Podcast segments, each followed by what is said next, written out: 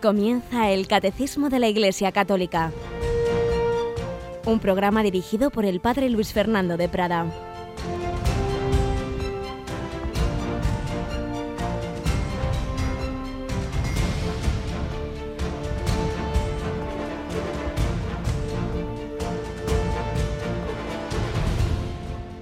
Alabados sean Jesús, María y José. Un cordialísimo saludo querida familia, que comenzáis este día, este día de una de las de las o los patronos de Europa, porque tenemos bastantes. Hoy es Santa Catalina de Siena. Durante siglos el único patrono de Europa fue San Benito de Nursia y Juan Pablo II, una de sus tantísimas cosas que hizo fue, como sabemos, pues promover mucho la mirada a los santos, canonizar y beatificar a centenares y centenares y también aumentar el número de los patronos de diversas entidades y desde luego de Europa. Dijo, hombre, solo patrono de Europa San Benito y entonces pensó en el Oriente, claro, él venía de Polonia, entonces propuso a San Cirilo y San Metodio y ya teníamos esos estos patronos de, de la región oriental de Europa, pero, pero solo hombres no puede ser y entonces pues pues nos puso a Santa Catalina de Siena y luego después a Santa eh, Edith Stein y Santa Brígida de Suecia, en fin, que tenemos diversos santos y santas que han tenido una importancia en, en, la configuración de Europa y concretamente hoy Santa Catalina de Siena, en aquel siglo tan difícil, siglo XIV, de la peste negra y sobre todo del, del terrible cisma de Occidente. Tenemos hoy a Cristina Rubio. Buenos días, Cris. Muy buenos días, padre. Ya ves, unas mujeres ahí, de patronas de Europa y concretamente Santa Catalina, una mujer que es también patrona de Italia, un alma de Dios y es que no hace falta eh, hacer o saber muchas cosas, ¿verdad?, para ser santo, sino ser fiel al Señor. Y además, eh, hoy escuchando en nuestra programación la vida de Santa Catalina, escuchaba que murió a los 33 años, no lo sabía y la verdad es que una vida muy intensa para lo joven que, que nos dejó. Sí, yo también lo he pensado. La verdad es que es muy llamativo la de santos que han hecho infinidad de cosas, se han santificado, han amado a Dios al próximo, han hecho muchas cosas y, de repente ves y dices, uy, murieron con 30, 40, 43 años. San Francisco Javier, me parece que eran 45 años y, y evangelizó Medio Oriente y, y otros pues mucho mayores no, no hemos dado un golpe o muy poquito. En fin, que hay que pedir a los santos que nos ayuden a seguir al Señor como ellos lo han hecho, que inflamen nuestro corazón en su amor. Pues pedimos esa intercesión de Santa Catarina para Europa que falta le hace, esta Europa que si en su siglo estaba dividida y tuvo aquel desconcierto del cisma de Occidente, hoy es mucho peor. Y hoy ya no es simplemente una Europa dividida, sino apóstata en muy buena medida, que ha, que ha renunciado a la fe que le dio sentido y los papas pues están luchando por esa nueva evangelización de este continente que fue evangelizado al principio, pero que necesita de nuevo oír con nuevo ardor, nuevos métodos y nueva expresión, oír el anuncio del Evangelio. Pues eso intentamos también en Radio María. Vamos adelante con nuestro programa de hoy, como siempre, comenzando con una historia bella, buena, porque hay mucha gente buena.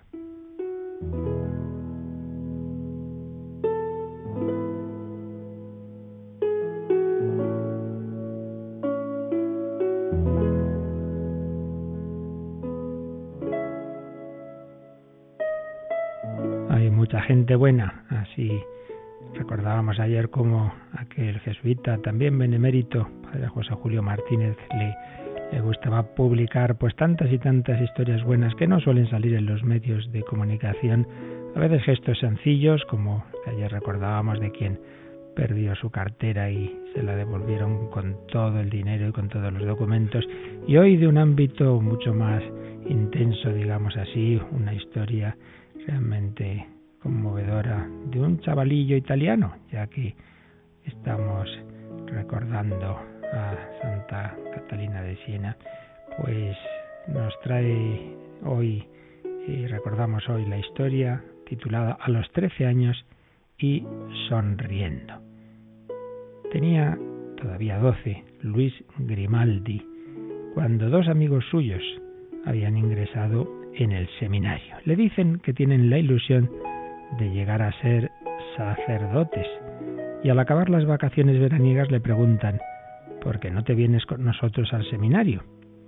Luis les promete que lo pensará y así lo cumple. Luego habla con el párroco y éste le explica.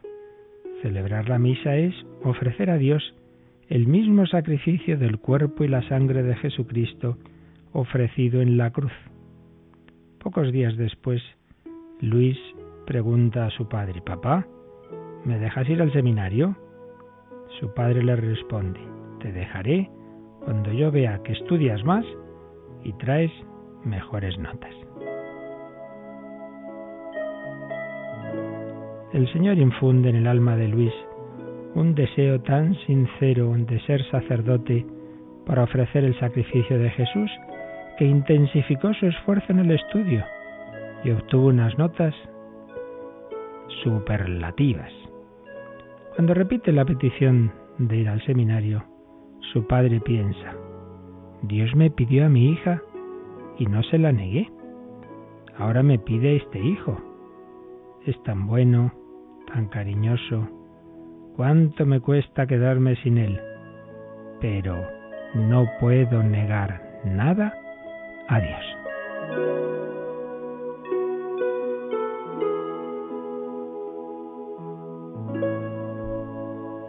Luis ingresa en el seminario.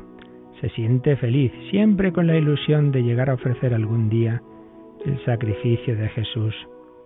Pero una tarde, jugando un partido de fútbol, por un descuido sin importancia, le queda herida la pierna con un alambre que había en el suelo. La cosa se deja, no se atiende a tiempo y cuando los médicos quieren actuar tenía declarado y avanzado el tétanos y en aquel momento pues no hubo la capacidad para curarlo a tiempo. Y por eso el Padre Espiritual le dice a Luis, Luis, Jesús, a quien tú quieres tanto, te espera en el cielo. Y Luis reza así, Señor, te ofrezco mis sufrimientos, mi vida, por los sacerdotes, por los seminaristas, por toda la iglesia. Cuando llegó su padre aún pudo decirle, papá, no llores, ya sabes que te quiero mucho, en el cielo pediré por ti, que Dios te dé alegría. Y así moría este jovencito con trece años y su padre le decía llorando, Luis, hijo querido, tú deseabas ofrecer a Dios el sacrificio de Jesús. Él te ha concedido ofrecerle tu propio sacrificio a los trece años y siempre sonriendo.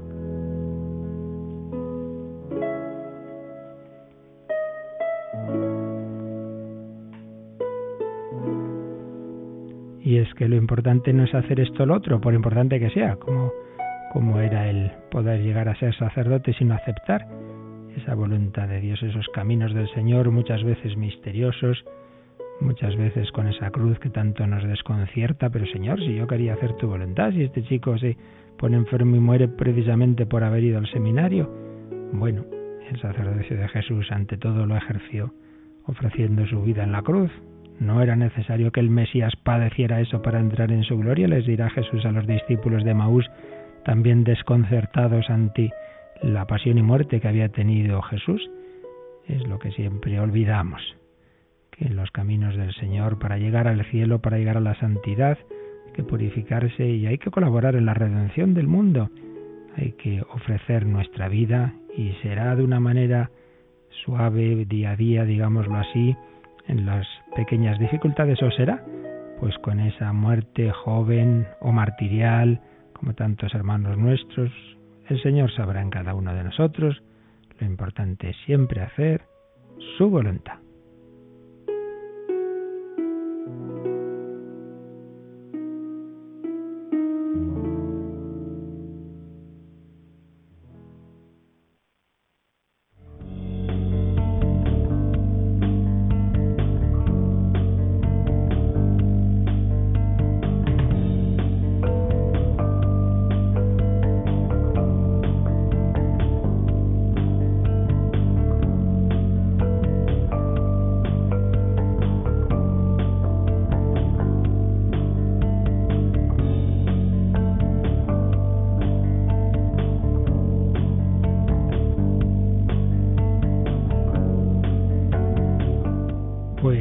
Adelante, vamos adelante. Recuerdo que estamos en el apartado del pecado original. El mal entra en el mundo, hay un primer pecado, pero a propósito de ese pecado original, el catecismo nos está hablando de un pecado previo.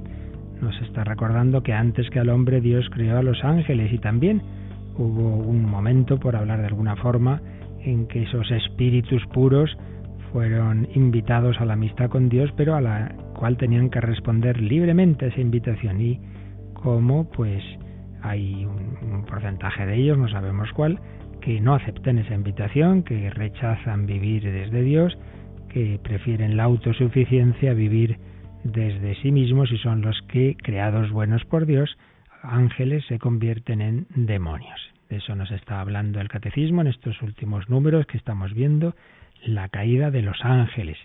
Tras ese pecado original, nos decía el 391, se halla una voz seductora, opuesta a Dios.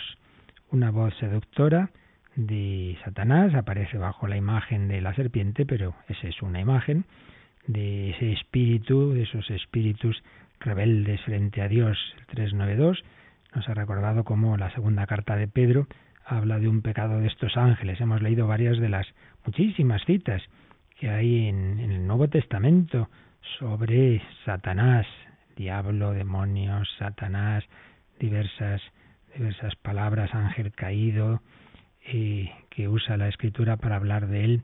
Y como digo, muchas citas aparecen. Jesús habla con frecuencia de Satanás, lo llama el padre de la mentira. Eh, San Juan en su primera carta dice que es pecador desde el principio.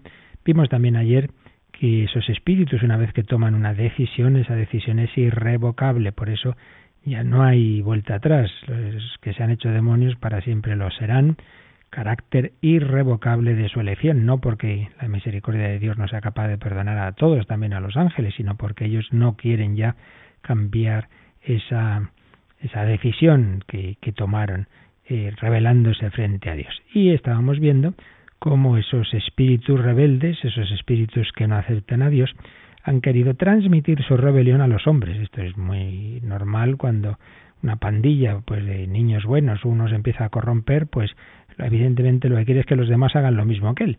Pues el, mal se va extendiendo, porque uno no quiere quedarse ahí solo, quiere la envidia también le lleva a que a que estemos en, en que todos compartan mi mismo error y mi mismo pecado. Por eso el 394 que ayer leíamos nos dice que la escritura atestigua la influencia nefasta de aquel a quien Jesús llama homicida desde el principio. Juan 8:44. Y recordábamos también esa frase de San Juan en su primera carta 3.8, el Hijo de Dios se manifestó para deshacer las obras del diablo. Comentábamos también que muchos dicen, bueno, son formas de hablar, el mal es un símbolo, perdón, el diablo es un símbolo del mal, pero no es que sea un ser personal, veíamos que no es así, que desde luego no solo el Antiguo, sino todo el Nuevo Testamento está claro que aparece como un ser personal.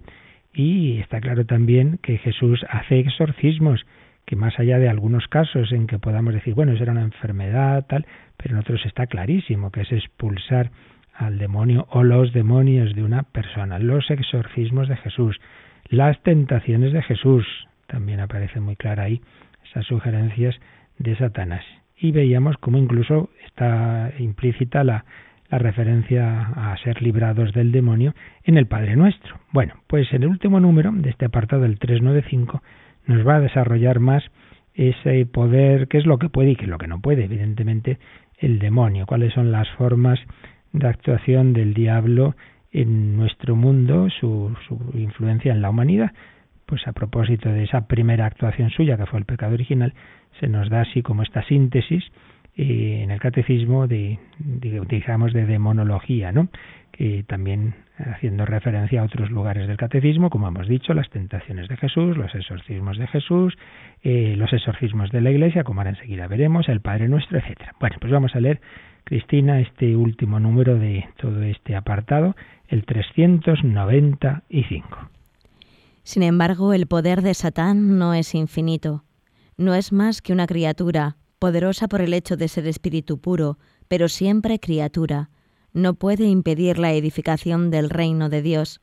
Aunque Satán actúe en el mundo por odio contra Dios y su reino en Jesucristo, y aunque su acción cause graves daños de naturaleza espiritual e indirectamente incluso de naturaleza física en cada hombre y en cada sociedad, esta acción es permitida por la divina providencia que con fuerza y dulzura dirige la historia del hombre y del mundo.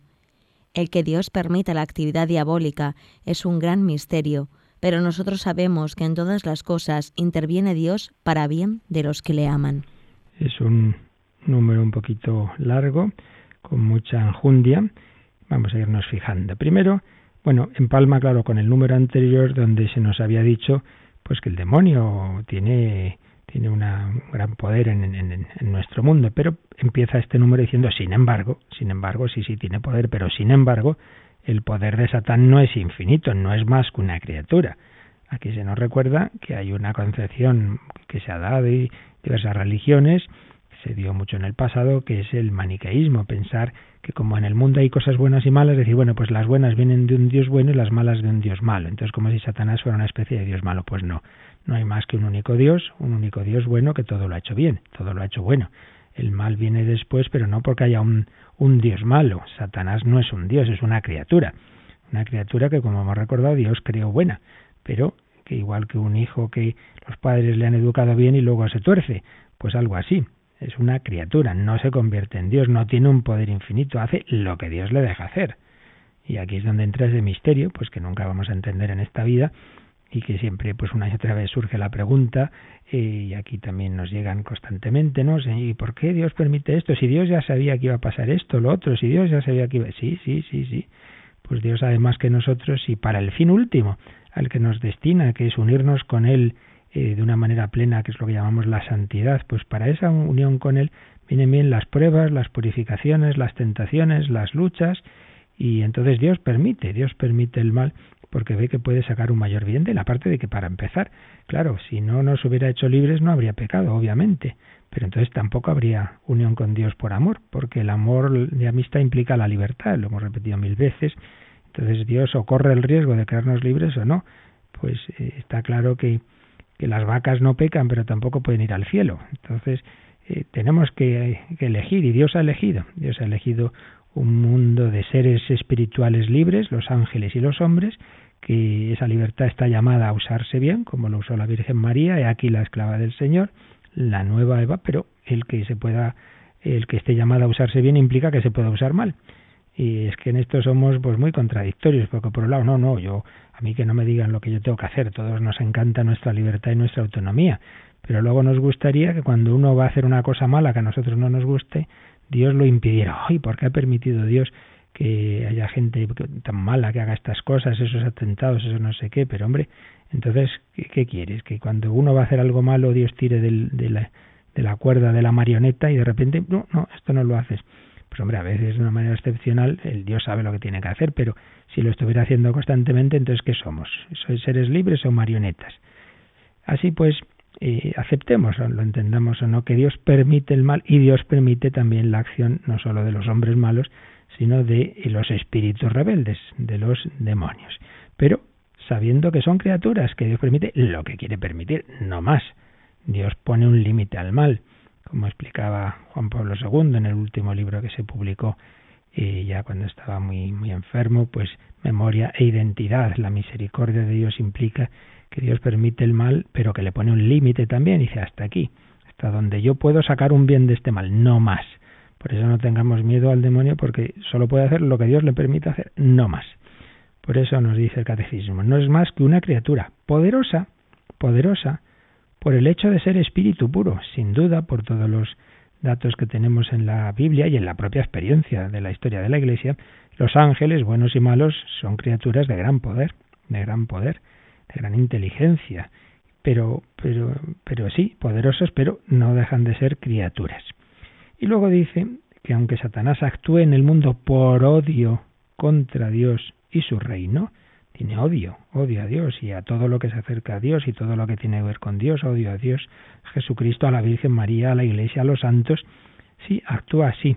Pero aunque actúe por odio a Dios y aunque su acción cause graves daños, causa graves daños. Y dice entre, entre guiones el catecismo, graves daños de naturaleza espiritual e indirectamente incluso de naturaleza física. De naturaleza espiritual está claro, la acción principal del demonio de naturaleza espiritual es, tentarnos al mal. No quiere esto decir que cada vez que hacemos algo mal, cada vez que caemos en un pecado, es no, es que hasta que el demonio me atenta. Pues muchas veces no hace falta que haga una tentación, digamos, especial. Ya muchas veces estamos demasiado inclinados o nos tentamos unos a otros, el ambiente mundano, etcétera, y entonces no, no hay por qué recurrir. Y a veces personas que para todo recurren al demonio. Oh, me ha pasado esto, es que aquí está el demonio. Bueno, eso ya es una exageración, no hace falta. Pero es verdad, es verdad que, que está ahí también en, en, el trasfondo de este mundo y que a veces se emplea personalmente. Fijaos más bien con las personas ya muy de una vida espiritual seria, porque el que está metido en el mundo ya no, no, no le hace falta especiales tentaciones. Como digo, ya nos tentamos bastante unos a otros y el ambiente inclina al mal en tantos aspectos.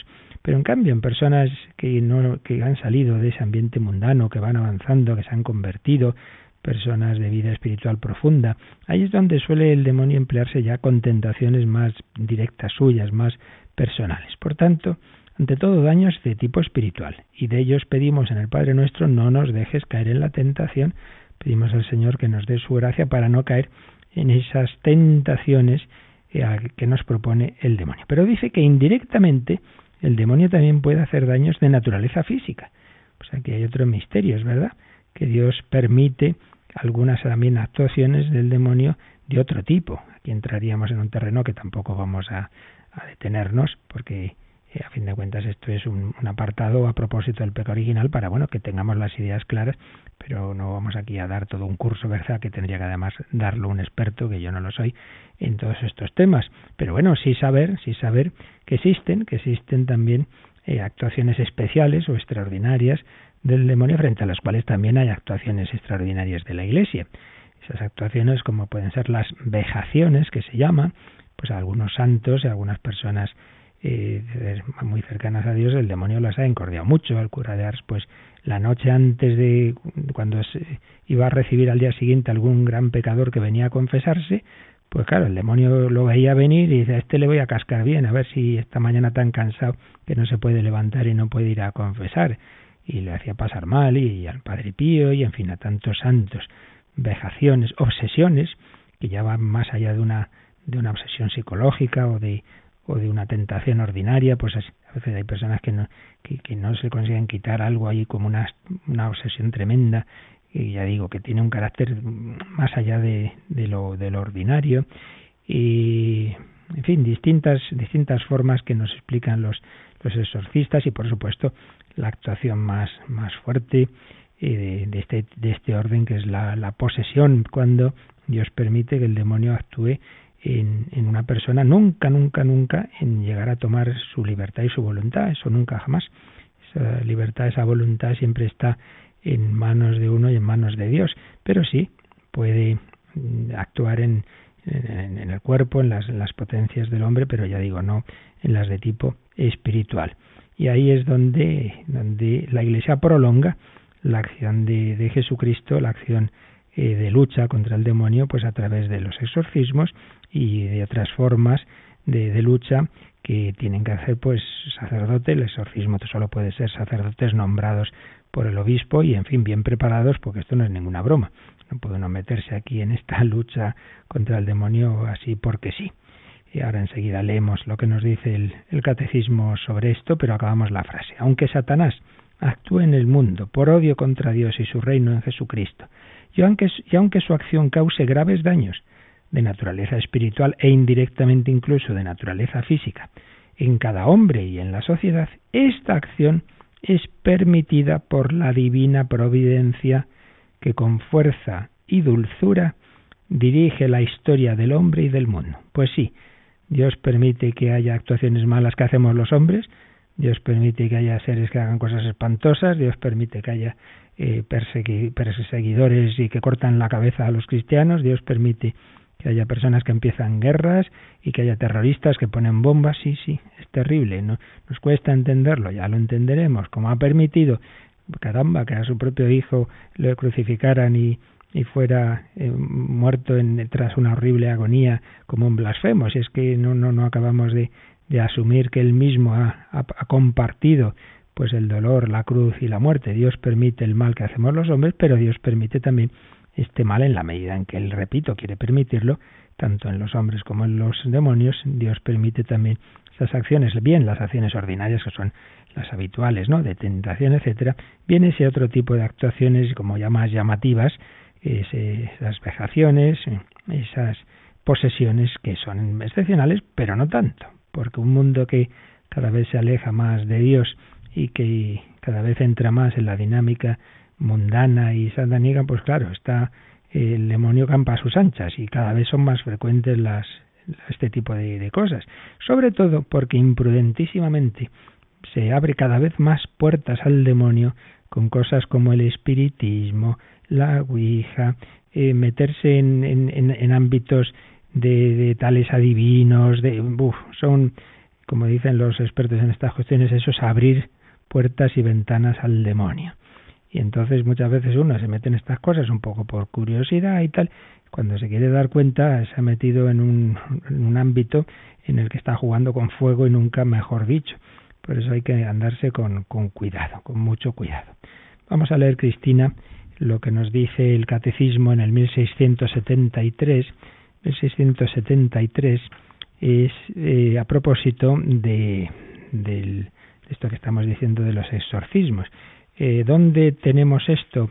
¿En qué parte del catecismo está? Pues es la tercera parte, eh, perdón, la segunda parte, que es la parte de los sacramentos, de la liturgia. Después de hablar de los sacramentos, de los siete sacramentos, habla de los sacramentales, que son otro tipo de actuaciones que tiene la Iglesia, que no son directamente los siete sacramentos eh, instituidos por Jesucristo, pero que son también eficaces, que ha instituido la Iglesia y en este caso, en el caso del exorcismo, apoyado en lo que hacía el propio Jesucristo. Pues bien, en el 1673 se nos expone como uno de esos sacramentales son los exorcismos. Vamos a ver qué nos dice este número. Cuando la Iglesia pide públicamente y con autoridad, en nombre de Jesucristo, que una persona o un objeto sea protegido contra las asechanzas del maligno y sustraída a su dominio, se habla de exorcismo Jesús lo practicó, de él tiene la Iglesia el poder y el oficio de exorcizar. En forma simple, el exorcismo tiene lugar en la celebración del bautismo. El exorcismo solemne, llamado el gran exorcismo, solo puede ser practicado por un sacerdote y con el permiso del obispo. En estos casos es preciso proceder con prudencia, observando estrictamente las reglas establecidas por la Iglesia. El exorcismo intenta expulsar a los demonios o liberar del dominio demoníaco gracias a la autoridad espiritual que Jesucristo ha confiado a su Iglesia. Muy distinto es el caso de las enfermedades, sobre todo psíquicas, cuyo cuidado pertenece a las ciencias médicas. Por tanto, es importante asegurarse, antes de celebrar el exorcismo, de que se trata de una presencia del maligno y no de una enfermedad. Pues es un número que sintetiza eh, admirablemente eh, todo este terreno, todo este campo del exorcismo. Bueno, enseguida lo explicamos, pero primero vamos a pedirle al Señor que nos ayude a ser fieles, a no caer en las tentaciones, que no nos olvidemos. Aquí la lucha en definitiva es eh, hacer como, como el primer hombre y la primera mujer, Adán y Eva, fiarnos del demonio, no fiarnos de Dios, o por el contrario, como el nuevo Adán y la nueva Eva, Cristo y María, y dar al Señor nuestra voluntad He aquí, oh Padre, que he venido a hacer tu voluntad. No se haga mi voluntad sino la tuya. He aquí la esclava del Señor.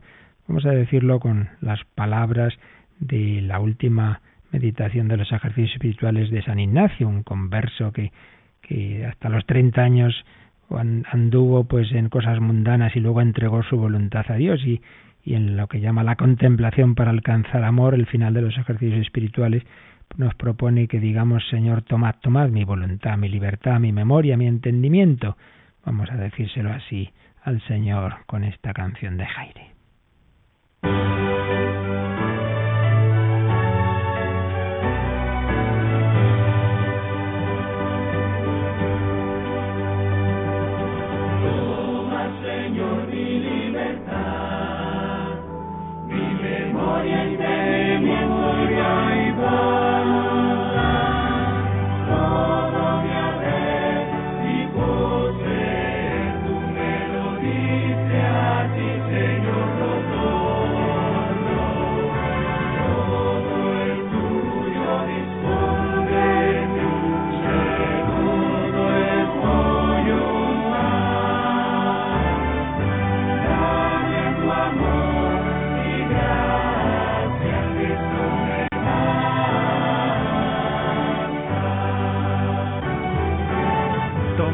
Mi libertad. Te la quiero entregar, porque soy libre y me gusta saberme libre. Te agradezco, mi Señor, que respetes el don de mi libertad, porque así puedo amarte, puedo seguirte y me siento siempre nuevo en la entrega de mi amor.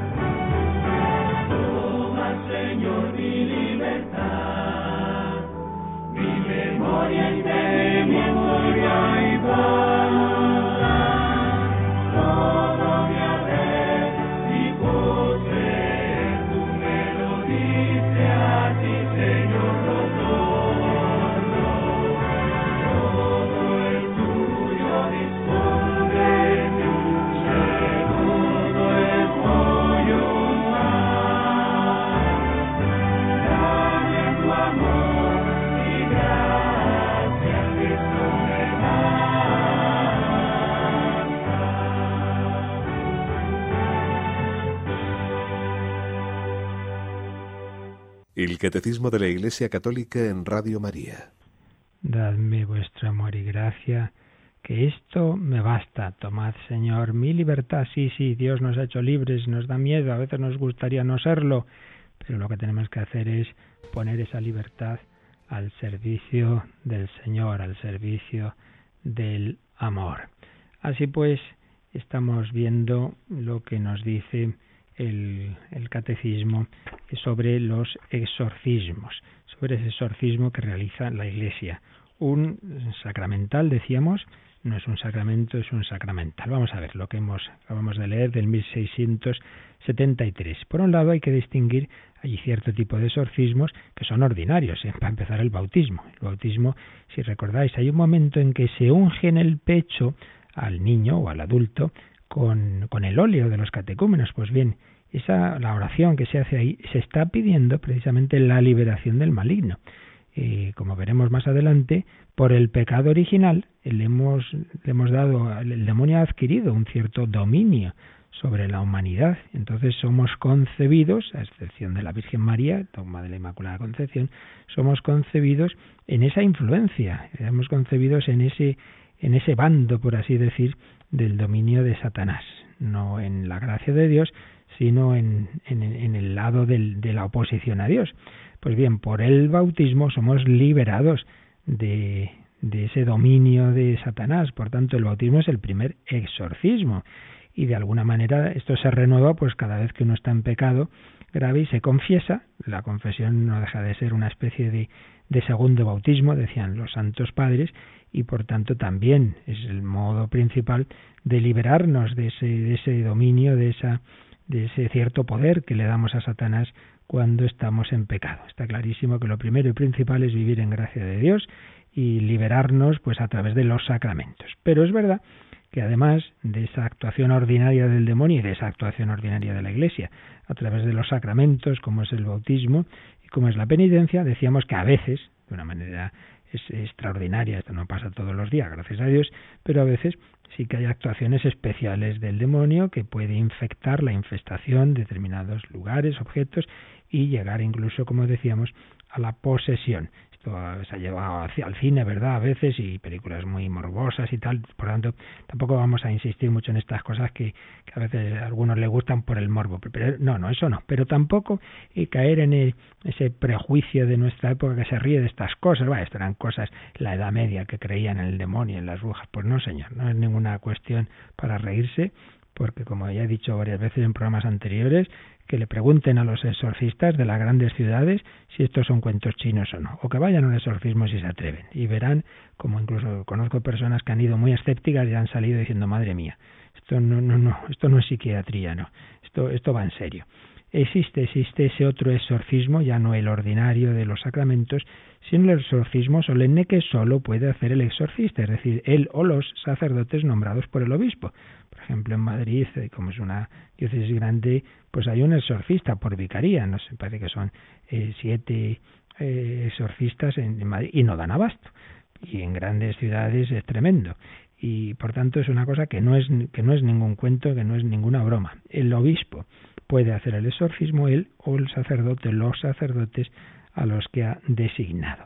Y nos ha dicho este número del catecismo que el exorcismo intenta expulsar a los demonios o liberar del dominio demoníaco gracias a la autoridad espiritual que Jesús ha confiado a su iglesia. Por supuesto, lo primero que, hacen los exorcistas cuando les viene alguna persona es ver, discernir si hasta qué punto esto es realmente una cosa del demonio o hasta qué punto, como dice este mismo número, es un tema psicológico, porque claro que es verdad que caben enfermedades en las que uno pues siente voces, oye cosas, ve no sé qué, y es un tema psiquiátrico, claro que sí, pues hay que discernirlo, discernirlo, pero muchas veces es el propio psiquiatra que dice, mire, yo aquí ya no puedo hacer más, esto me supera, y me parece que aquí hay otro, otro, otro campo, ¿no? Y, entonces se, se reenvía eh, se deriva hacia el exorcista cuando ya se ha visto que no, que no es un tema psiquiátrico. Pero la Iglesia es muy prudente en estas cosas y tanto cuando uno viene diciendo que tiene apariciones o revelaciones del Señor y de la Virgen, como al revés, cuando dice que es el demonio, bueno, primero hay que ver la salud psíquica de esta persona. Estas cuestiones, como en todas, hay que ser equilibrados. Esto es lo mismo que cuando nos pregunta una persona, que ha habido varias veces, ¿no? Pues que tiene una depresión y tal, y puede ser un tema de enfermedad, claro que sí. Hay quien piensa que con ser cristiano y tener fuerza de voluntad ya no va a tener una depresión. Pues no es verdad, porque somos espíritu y cuerpo, y el cuerpo humano puede funcionar mal puede haber esas depresiones que llamamos endógenas y que necesitan una medicación, y entonces sería un falso espiritualismo pretender arreglar eso simplemente con la oración. Santa Teresa misma lo tenía muy claro que había monjas que tenían lo que llamaba melancolía, que venía de una enfermedad y que en vez de decirlas a rezar más, las mandaba a la huerta y a, tomar el aire y a descansar. Tenía ese sentido común de distinguir lo que era la enfermedad de lo que es la, la pereza, lo que es o lo que es la prueba espiritual, la desolación, etcétera. Pues análogamente, también en estas cosas hay que ver si es que esta persona pues tiene la pobre ahí alucinaciones y tal porque está mal psicológicamente o no, no. Una persona sana espiritualmente, pero pero a la que el demonio está atacando. Y eso, dicho ese paso, que esto es importante, no lo he dicho,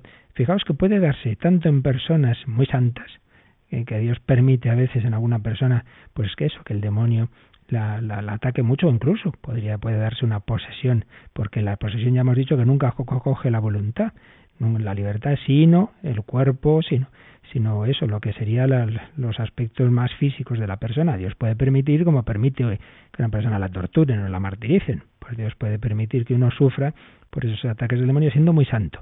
Pero es más ordinario que esto se dé en personas que se meten en el ámbito demoníaco, personas que venden su alma al demonio, personas que entran en esos campos que decíamos antes peligrosos de tipo espiritista, etcétera, en donde el demonio anda por ahí y es como abrirle las puertas.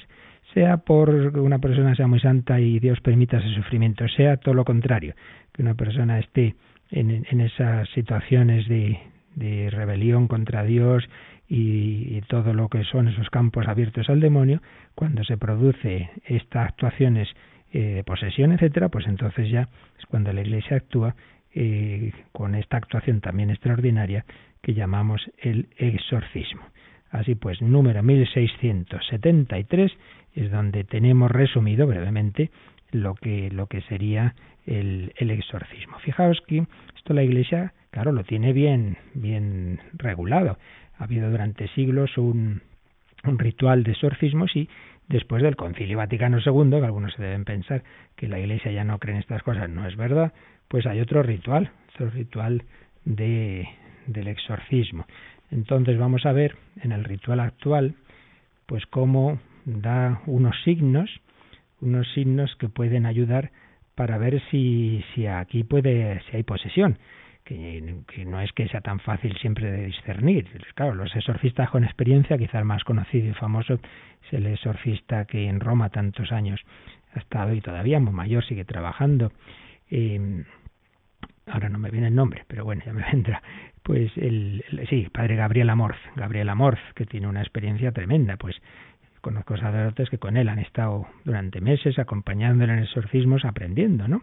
Por así decir, claro, él ya tiene un discernimiento, en casi a los pocos minutos de una persona ve si realmente es cosa del demonio o no. Pero a veces no es tan fácil, no es tan fácil. Entonces dice este ritual signos, signos de, de la posesión. Dice, según la experiencia probada, los signos de la posesión del demonio son estos. Hablar en un lenguaje desconocido, con muchas palabras o entender al que lo habla, Una persona que no sabe para nada arameo y se pone a hablar en arameo y uno que sabe arameo dice, uy, pues es verdad, lo que está diciendo es, es correcto, o en otra lengua, ¿no? Dice, ¿esto cómo puede ser? Claro, porque ahí no está hablando él, está hablando el demonio. Descubrir acontecimientos distantes y secretos, mostrar unas fuerzas superiores a su naturaleza o edad, pues estas cosas que aparecen, ¿verdad?, a veces en, las películas, ¿no? Pero bueno, si es una niña pequeña y es capaz de, de poder a ocho hombrones, sí, es que ahí hay alguien más detrás. Dice el ritual, estos signos pueden ser un indicio, un indicio. Pero dado que estos signos no deben ser considerados necesariamente como provenientes del diablo, decimos que hay que tener cuidado, hay que, discernir mucho que, que no basta un solo signo. Entonces conviene además prestar atención a otros signos, especialmente de orden moral y espiritual, que manifiestan de otro modo la intervención diabólica, como por ejemplo una aversión vehemente hacia Dios, al Santísimo Nombre de Jesús, a Santa María la Virgen y a los santos, a la Iglesia, a la palabra de Dios, a sus cosas, ritos, especialmente sacramentales y a sus sagradas imágenes. Si tú a esa persona que estamos viendo si está poseída o no, le muestras a Jesús, a la Virgen, le mencionas a los santos, le echas agua bendita y se pone rabioso, pues hombre, aquí es otro signo de que es el demonio que, que no puede aguantar, ¿verdad? El, todo esto. Finalmente, la relación de todos estos signos con la fe y la lucha espiritual en la vida cristiana deben ser sopesados cuidadosamente, ya que el maligno es ante todo enemigo de Dios y de cuanto vincula a los fieles con la acción salvífica de Dios. Como digo, esto está en los prenotanda, en la introducción, digamos, del ritual de exorcismos actual, no es una cosa del siglo XIV, sino ese ritual que, que usan los exorcistas hoy día, que como digo, pues desde luego no les falta trabajo, sino todo lo contrario. Eh, signos de tipo físico hemos visto, pero también esos signos espirituales, esa aversión a Dios, ese, ese odio contra todo lo divino, a la Virgen María, pues una tremenda aversión. Santa Teresa veía que especialmente era eficaz el agua bendita, que pues claro, es un sacramental que nos recuerda el bautismo, que a fin de cuentas por el bautismo se ha echado al demonio de, esa alma que había sido concebida en, en pecado original. Repito que sé que en este campo hay mucha gente escéptica, incluso a veces por desgracia sacerdotes que bueno, esto se ríen un poco, si recordáis la famosa primera película así sobre el que se titula precisamente El exorcista, aparece un sacerdote mayor eh, que va a hacer el exorcismo y uno joven que es que es psiquiatra y que piensa que todo es psicológico, que se ríe de estas cosas y tal. Y a veces esto ocurre, pero eh, está muy claro, la fe de la Iglesia. Y por supuesto tenemos que tener ese equilibrio, ni obsesionarnos con estas cosas, ni ver, como repito, al demonio en todo. Y claro que sí, que hay muchos casos que son psicológicos, es verdad, pero tampoco el negar así por principio que esto pueda ser, porque lo hemos visto, está en toda la escritura, está en la actuación de Jesús, está en la historia de la Iglesia, está en tantos santos que lo, que lo han tenido clarísimo y está en, la, en el magisterio actual de la Iglesia. Por eso, lo que vamos a hacer, ya hoy no nos da tiempo apenas, pero si mañana es leer una famosa catequesis que tuvo el, el Beato Papa Pablo VI. Pablo VI, hombre moderno, hombre de diálogo con el mundo moderno, hombre que, que, que inició, bueno, inició no, pero insistió en esa en esa línea de diálogo con, el hombre de hoy, de presentar la doctrina de la Iglesia de la manera más accesible al hombre contemporáneo, pero en fidelidad a lo que significa realmente, a lo que es la revelación, no cambiando las verdades, sino exponiéndolas de la manera más asequible, pero las verdades en definitiva. Pues bien, uno de los puntos en los que eh, insistió y fue criticado fue en recordar, en recordar esta enseñanza de la Iglesia. Y, hubo una famosa ocasión en que habló, dijo una frase que fue muy comentada, el humo de Satanás ha entrado en la iglesia, bueno, originó aquello muchas, muchos comentarios. Y entonces unos meses después insistió en una catequesis ya larga y detallada eh, en, en una, una, síntesis de la doctrina sobre el demonio, una catequesis del 15 de octubre de 1972, 15 de octubre del 72, que sigue siendo pues una de las mejores síntesis sobre, sobre este tema. Y también en su, bajo su pontificado, la Sagrada Congregación para la Doctrina de la Fe encargó a un experto en estos temas un, documento que aunque no fue, digamos, publicado como, como un documento eh, digamos, confirmado por el Papa, en este sentido no es que sea propiamente ejercicio de magisterio, pero bueno, como un documento muy recomendado por la Congregación para la Doctrina de la Fe para el que quiera profundizar en, en la teología de todos estos temas. Se llama Fe Cristiana y Demonología, Fe Cristiana y Demonología. Se puede encontrar en Internet, uno entra en Congregación para la Doctrina de la Fe, en la página web del Vaticano, y este documento es del 26 de junio de 1976, Fe Cristiana y Demonología. Y ahí tenéis una síntesis de, de estos temas. Se empieza recordando cómo hoy día, pues eso, mucha gente, incluso en la iglesia, se dice, bueno, esto hay que interpretarlo de otra forma, no hay que tomarlo en serio.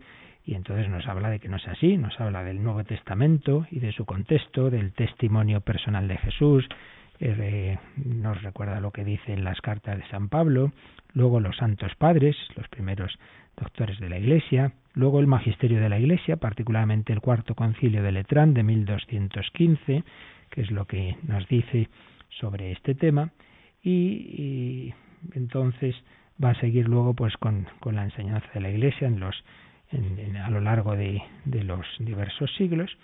Eh, nos va a hablar de las herejías que hubo en el siglo, en, la, Edad Media, en fin, es un documento, como veis, muy, muy completo de la liturgia y de los rituales actuales. Rituales actuales, en fin, que aquí el que quiera profundizar, esto no vamos a, leerlo, nos llevaría un tiempo que tampoco sería proporcionado a lo que aquí hacemos, pero lo que sí que haremos será eh, leer esta catequesis que os decía del Papa Pablo VI, esa catequesis que también podéis encontrar en Internet porque en la página web del Vaticano pues tenemos todo el magisterio moderno de los papas, 15 de octubre del 72. Bueno, pues ya lo haremos o comenzaremos mañana si Dios quiere y para resumir con ella pues estas enseñanzas que nos ha dado el catecismo en un tema que vuelvo a repetir, no, no es central, no nos asesinemos con esto, a veces hay personas que esto les gusta demasiado, se obsesionan y, y le da, les da eso que decimos un poco de, de, de morbo, etcétera, pero, pero tampoco podemos ignorarlo. Es un, un, un tema a tener presente. Pues de momento lo dejamos aquí y como siempre estos últimos minutos para reflexionar, para orar y también para vuestras consultas. Participa en el programa con tus preguntas y dudas. Llama al 91 153 8550. También puedes hacerlo escribiendo al mail catecismo arroba radiomaria.es. Catecismo arroba radiomaria.es. Que yo vea, que te vea, que yo sienta tu saliva en mi ceguera, que hagas con mi polvo barro que untes con tu barro en ella, que me laves con tu agua y que yo vea, que yo crea, que yo crea, que se encarne tu palabra en mi miseria, que se rompa mi vasija y el tesoro que hay en ella se derrame por el mundo hasta que crea. Que yo muera, que yo muera, que tú vivas otra vida en esta tierra, que se escuchen tus palabras, que se goce tu presencia. Que te conozcan los hombres y te crean, que yo vuelva, que yo vuelva a la casa de donde un día saliera, que me abrace con mi padre, que lloremos la ausencia de tantos años perdidos fuera de ella, que me abrace con mi padre y que lloremos la ausencia de tantos años perdidos fuera de ella. hace con mi padre, el padre del hijo pródigo. No nos olvidemos, el bien es superior al mal y el amor y la misericordia de Dios saben sacar bien del mal. Por tanto, que no nos asuste todo esto, que contamos con la ayuda del Señor, con su gracia, con la intercesión de María, nuestra Madre. Teníamos de ayer algún correo y nos escribe Juan Antonio de Miranda de Ebro. Tengo un amigo que opina que el hombre fue creado expresamente por Dios literalmente tal y como dice el Génesis, que lo que dicen los científicos evolucionistas son tonterías y que no tienen ni idea. ¿Cuál es la opinión de la Iglesia sobre el tema? Bueno, esto ya lo explicamos en su momento cuando vimos eso, la creación del hombre, ahí lo dijimos con detalle, pero bueno, en dos palabras, la Iglesia no entra directamente en, los comos de tipo científico, lo que nos dice es que el hombre ha sido creado por Dios, pero que haya sido creado de, de una manera, digamos, de, de, cero. Llega un momento dado, Dios decide crear al hombre, entonces crea de cero el hombre, cuerpo y alma, eh, pues lo crearía así, de la nada. O haya sido creado tomando eh, el, un cuerpo cuya de un ser vivo anterior, eh, con un, porque antes ha ido dirigiendo Dios en su infinita inteligencia, ha programado, por así decir, la evolución. Eso en la fe cabrían las dos opciones. Desde el punto de vista de la fe, la Iglesia no entra en si fue de una manera o de otra. Lo importante es mantener que el hombre ha sido creado por Dios y que en cualquier caso, eso sí, el cuerpo puede venir por evolución, evolución dirigida por la providencia divina, puede venir de un ser anterior, pero el alma nunca. El alma siempre es creada por Dios. Que sea de una forma o de otra, eso es libre. Es verdad que desde luego en la general el sentido de la teología de los y de los últimos papas, ciertamente, Juan Pablo II, Benedicto XVI, ya Pío XII, ya Pío XII, algunos se creen que esto son cosas de hace nada, ya Pío XII dijo que eso era una opción posible, ¿no?, en los años 50, pero es verdad que más bien se tiende a pensar que sí, que, que Dios crea de una manera evolutiva, por tanto, lo que dice ese su amigo es más bien ese enfoque fundamentalista más propio del, del mundo del mundo protestante, etcétera. Pero bueno, por poder uno puede decir, no, no, no, pues yo creo que en el caso del hombre, el hombre fue creado de, la nada. Bien, uno puede, porque la iglesia ahí, eso realmente nunca se va a saber cómo, cómo fue, porque hace ya tantos millones de años de esa primera creación del hombre, que, que nunca sabremos el cómo. Lo que sabemos es que viene de Dios. Muy bien. Y también, bueno, tenemos también un correo de Rocío, Rocío que nos escribe desde Sevilla y que viene un poco a decir lo que estamos hablando, como Dios ha permitido, pues tanto mal, que Dios sabía todo lo que iba a ocurrir, pero Dios permitía el mal para luego la redención del hombre, ciertamente. Y dice, a veces pienso si no hubiera sido mejor una libertad un poco más limitada, pero creo que ya no se llamaría libertad. Pues mira, no, no sé qué sería mejor o qué no, pero lo que está claro es que Dios en su infinita inteligencia y amor ha escogido esta opción, este mundo, con esa libertad en la que deja libertad también al, al, al mal. Y me, Cristina, ¿tenemos alguna llamada ahora? Sí, ha llamado María Socorro de Segovia y bueno, lo que le pregunta es que le hable un poco sobre la Ouija, que lo explique, porque mucha gente se pregunta y mucha gente juega con esto y ya no lo tiene tampoco muy claro. Yo no voy a entrar en, detalles, creo que no me vale la pena entrar en detalles, pero bueno, sí que sepamos que en efecto es coger, dicen que yo de esta cosa ya he dicho que yo no, no soy experto ni, eso sería mejor preguntar a los que están en, más a los exorcistas etcétera. Pero bueno es un juego en el cual a través de, un tablero pues se pretenden respuestas del otro mundo eh, eh, que hablan unos espíritus pero claro, todo lo que nos hace pensar es que quienes están ahí actuando y quienes están respondiendo, sí, no es que a veces también un cuento chino, pero cuando no lo es, pues son espíritus malignos, es el demonio. Entonces no hay que meterse a jugar ahí en adivinaciones y a ver si hablo con espíritus, por favor, no meterse ahí, que repito, es abrir puertas al demonio. Tener mucho cuidado con estas cosas.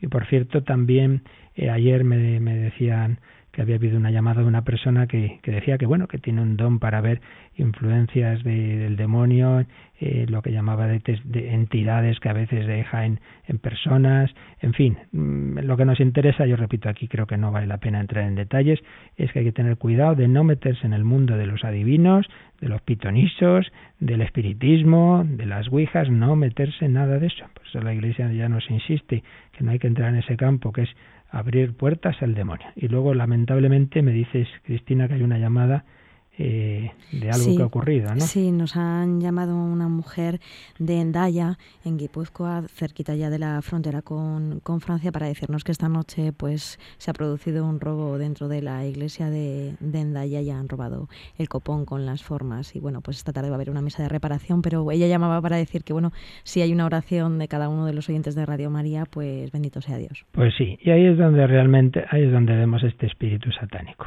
Pues claro, si uno no cree, pues no cree. Pero si usted no cree en la Eucaristía, ¿por qué entra a robar un copón? Mira tú, un copón con formas consagradas. Y es que ahí es donde se ve lo que es el odio satánico. Claro que creen que está Jesucristo presente. Los demonios creen y tiemblan, dice el apóstol Santiago, y transmiten ese odio a Cristo a los hombres que hacen profanaciones, que hacen misas negras, que hacen este tipo de barbaridades. Pues vamos todos, claro que sí, a rezar, a amar al Señor, a la Virgen y a reparar por todas estas cosas. Pues nada, mañana seguiremos y pedimos al Señor su bendición para vivir con alegría este día de la copatrona de Europa, Santa Catalina de Siena.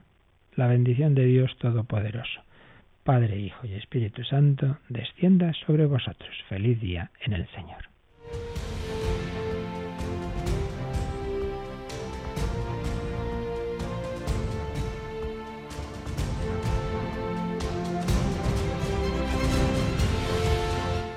Han escuchado en Radio María el Catecismo de la Iglesia Católica, un programa dirigido por el Padre Luis Fernando de Prada.